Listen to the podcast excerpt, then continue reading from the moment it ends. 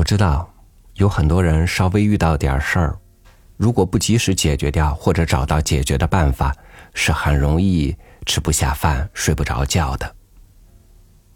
这样的人敏感、细腻，也容易焦虑。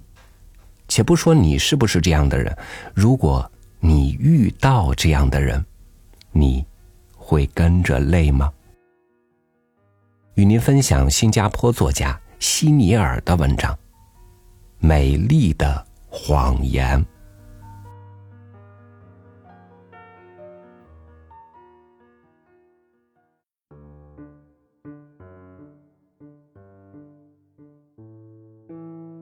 伸长脖子，我眯着双眼，仔细向前方望去。没错，确实是三十号。我从衣袋取出乘车证，另一只手向巴士挥摆。糟了，都十月了，我的乘车证仍旧贴着九月份的月票。那么，十月份的月票呢？我连忙从衣袋里掏出皮包，三番四复的在往裤袋、后袋及暗袋里东掏西摸，什么也找不到。抬头一望，巴士也走得无影无踪了。不可能啊！十月份的月票早在两个星期前就买好了，还好好收藏起来。一张邮票般大小的精美图案，价值四十大元，对一个小职员来说，也算是一个心痛的数目。那怎么不在皮包里呢？我想，一定是昨夜拿钱给妻充家用时掉了。连忙摇个电话给老七，吩咐他四处找寻去。等了老半天，传回来的答案是没有找到。赶到公司后，再三吩咐老七及未上学的小女一同找找看，依然徒劳无功。那算了，就当着吃一顿大餐花掉好了。不行，吃大餐是色香味俱全。我现在心里的滋味是十分酸涩，整个上午过得十分不快。忽然接到老七打来的电话，找到啦，找到了，放心做你的事儿吧。什么？在哪儿找到的？是餐柜下。告诉你偏僻的地方多摸摸看，不是吗？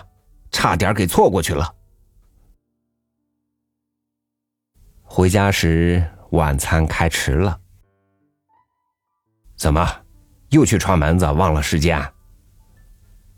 啊，没有，是手指扭到，做起事来不顺手。为啥会这样？早上到邮政局还电视执照费时。不小心摔了一跤，真是的，这把年纪还这么粗心。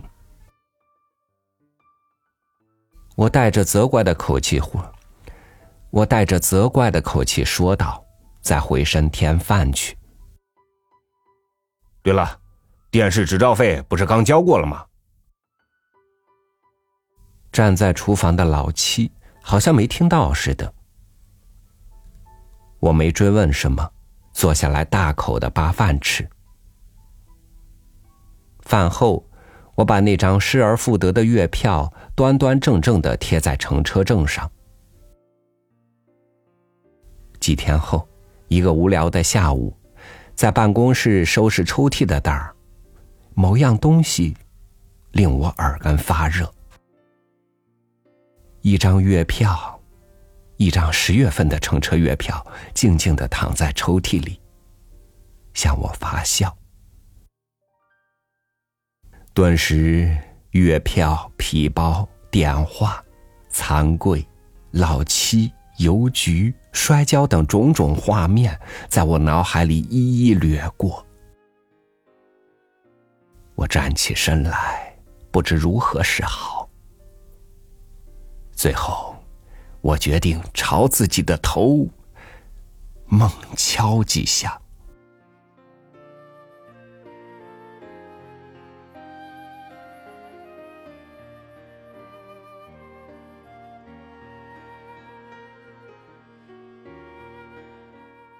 人总是喜欢把自己的不足缩小，把他人的不足放大。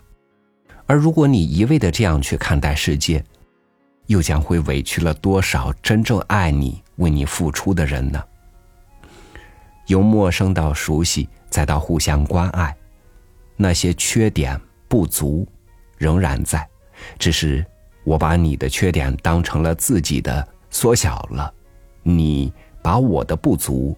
无视了，我们彼此成了那个两看不厌的人。